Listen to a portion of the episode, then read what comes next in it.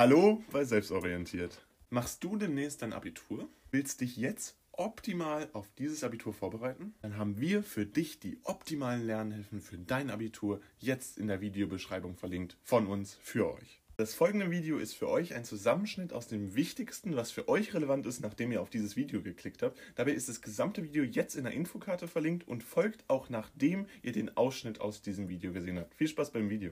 Kommen wir zuerst zu der Nachfragepolitik im Allgemeinen, bevor wir uns dann gleich ja, dem etwas spezielleren Thema widmen. Grundsätzlich ist es bei der Nachfragepolitik so, dass man sich auf die gesamtwirtschaftliche Nachfrage äh, beziehungsweise auf diese gesamtwirtschaftliche Nachfrageseite dann konzentriert. Ganz wichtig ist, dass ihr hier herausstellt, dass es entsprechend ja bei der Nachfragepolitik nicht nur darum geht, äh, irgendwas mit der Nachfrage zu machen, sondern dass diese beeinflusst werden soll das macht man natürlich über andere Mittel als einfach nur, man steigert die Nachfrage. Das muss ja über auch irgendwie funktionieren.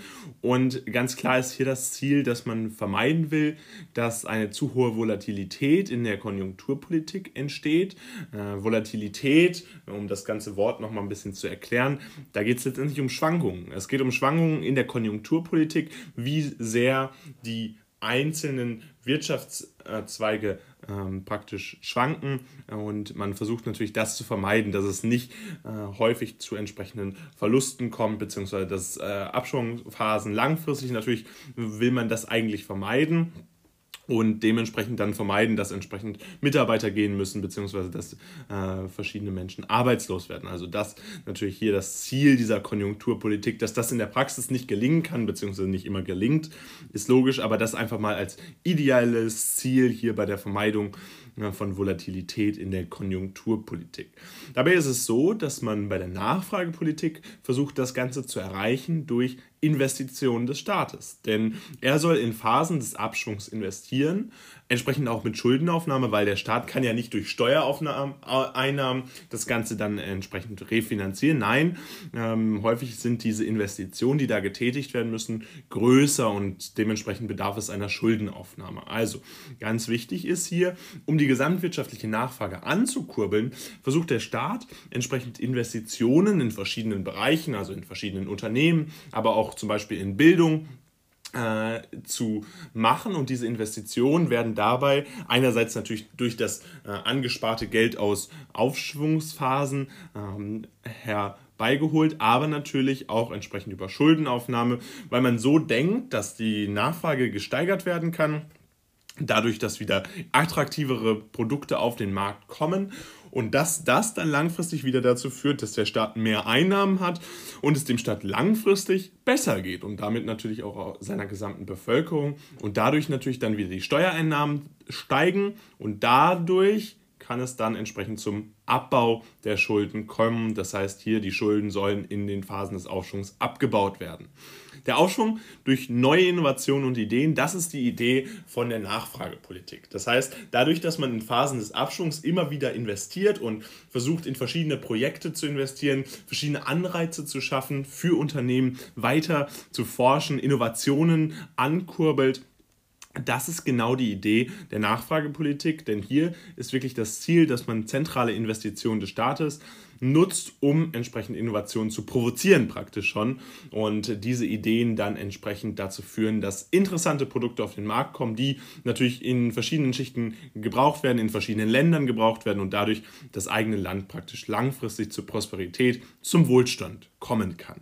Die Schulden sollen dabei äh, dann, wie angesprochen, in Phasen des Aufschwungs abgebaut werden, dadurch, dass die Steuerauf das Steueraufkommen wieder größer ist, mehr Steuereinnahmen in den Haushalt fließen und dadurch natürlich dann entsprechend wieder Geld zur Verfügung steht, welches erstmal zum Schuldenabbau genutzt werden kann und dann langfristig natürlich auch zurückgehalten werden muss, um dann in den nächsten Phasen, in denen es dann wieder äh, einer Investition des Staates bedarf, in der nächsten Abschwungphase, dann entsprechend um genug Geld zur Verfügung zu haben. Tendenziell ist diese Nachfragepolitik kurzfristig orientiert, insbesondere wenn man das Ganze mit der Angebotspolitik vergleicht. Das einfach nur nochmal als kurzer äh, ja, Hinweis, den ihr sicherlich brauchen könnt, wenn ihr äh, hier einen Vergleich zwischen Angebotspolitik und Nachfragepolitik anstreben wollt. Und damit ist jetzt das Video eigentlich vorbei. Wir haben für euch jetzt die wichtigsten Informationen rund um das Thema zusammengefasst, aber wir möchten euch noch ein wichtiges Video an dieses Video anhängen, damit ihr nochmal eine Gesamteinordnung in das Thema bekommt. Das heißt, für euch folgt jetzt nochmal ein inhaltlich relevantes Thema. Falls ihr daran auch interessiert seid, bleibt einfach dran und dann könnt ihr euch auch ein bisschen weiterbilden. Viel Spaß mit dem Video. Kommen wir dann zum Keynesianismus. Das ist ein Zungenbrecherwort, deswegen entschuldigt, wenn wir es hier äh, manchmal auch ein bisschen holprig aussprechen. Ganz wichtig ist, dass es auf John Maynard Keynes äh, beruht, der aus dem 20. Jahrhundert oder im 20. Jahrhundert seine Hauptwerke geschaffen hat.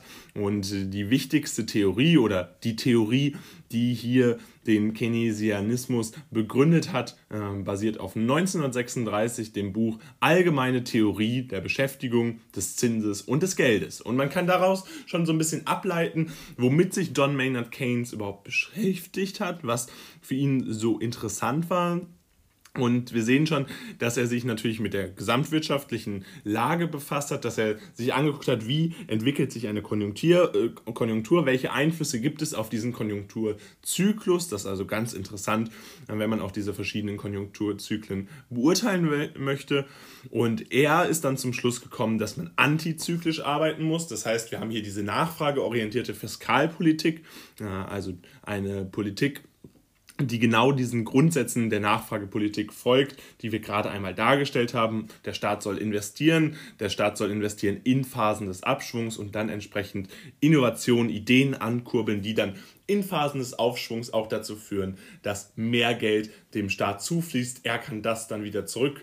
Ähm, und damit dann langfristig der Wirtschaft zu mehr Prosperität verhelfen und damit natürlich auch all seinen Bürgern und Bürgerinnen.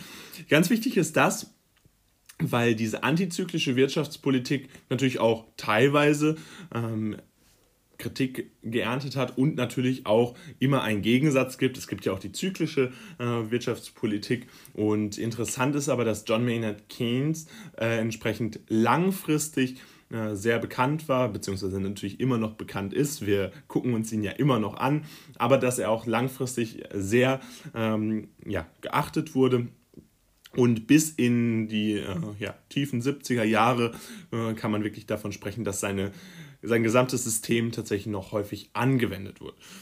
Wichtig ist, dass das Aufzeigen, dass das gesamtwirtschaftliche Gleichgewicht mit Vollbeschäftigung nicht nur auf Angebot und Nachfrage basiert, dass das eines seiner wesentlichen äh, Darstellungen war und dass das eine seiner wesentlichen Erfolge waren, die ihm dazu verholfen haben, überhaupt nachweisen zu können, dass diese antizyklische Wirtschaftspolitik sinnvoll ist. Er hat mich gesagt, das basiert nicht nur auf Angebot und Nachfrage, was hier passiert, sondern wir müssen tatsächlich auch um Vollbeschäftigung zu erreichen oder um annähernde Vollbeschäftigung zu erreichen, müssen wir tatsächlich auch darauf eingehen können, äh, wie entsprechend man dagegen steuern kann. Und das kann man zum Beispiel durch Investitionen des Staates, die dann natürlich Einflüsse auf Angebot und Nachfrage haben, aber entsprechend nicht nur durch Angebot und Nachfrage gesteuert sind. Das war ein sehr relevanter und sehr interessanter Beitrag, den John Maynard Keynes da entsprechend geschlossen hat. Und warum ist das in Deutschland überhaupt relevant? Warum solltet ihr das auf jeden Fall auch wissen? Denn ihr kennt ja alle das Wirtschafts- und Stabilitätsgesetz. Falls nicht, guckt es euch gerne in der Videobeschreibung verlinkt an. Wir werden es auch in im i-Eimer für euch einblenden. Und ansonsten findet ihr es auch auf unserem Kanal einfach nachgucken. Ähm, also ganz wichtig, in Deutschland gibt es ja das Stabilitätsgesetz und dort ist eine antizyklische Wirtschaftspolitik verankert, äh, die entsprechend es ermöglicht, so zu agieren, äh, wie John Maynard Keynes es überhaupt ja, vorgesehen hat. Das heißt, in Deutschland haben wir praktisch diese antizyklische Wirtschaftspolitik, die es ermöglicht, zum Beispiel auch in Phasen des Abschwungs zu investieren und die das sogar langfristig sinnvoll macht. Also da habt ihr auch den Bezug, der dann entsprechend zu Deutschland besteht.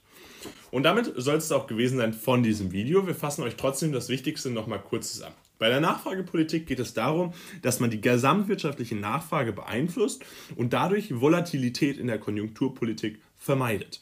Dabei soll das erreicht werden durch die Investitionen des Staates in Phasen des Abschwungs, die dann dazu führen, dass Innovationen und Ideen langfristig in einem Aufschwung wieder hervorkommen.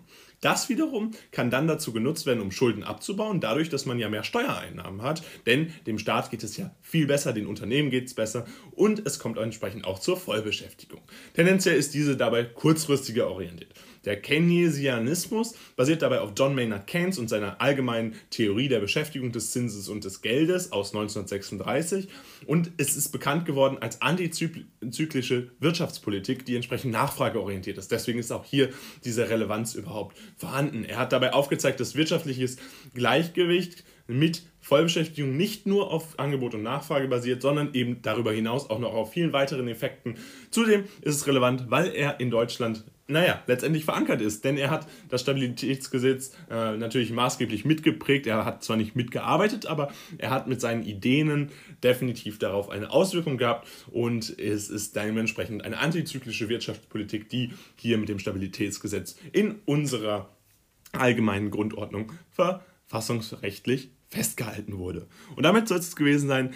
Vielen Dank fürs Zuschauen. Lasst gerne ein Like da, falls euch das Video gefallen hat. Wenn es euch geholfen hat, lasst es uns auch gerne in den Kommentaren wissen. Und gerne könnt ihr unseren Kanal auch kostenlos abonnieren. Das hilft uns und euch auch, weil die besten Videos für euch immer direkt angezeigt werden in der Abo-Box. Und ansonsten schaut gerne mal in die Videobeschreibung. Da haben wir die Bücher zu dem Thema direkt für euch verlinkt. Und natürlich auch eine komplette Zusammenfassung aller Themen, die ihr fürs Sovi-Abitur brauchen werdet, findet ihr da auch. Ganz viel Spaß dabei und dann sehen wir uns beim nächsten Mal wieder. Haut rein und ciao.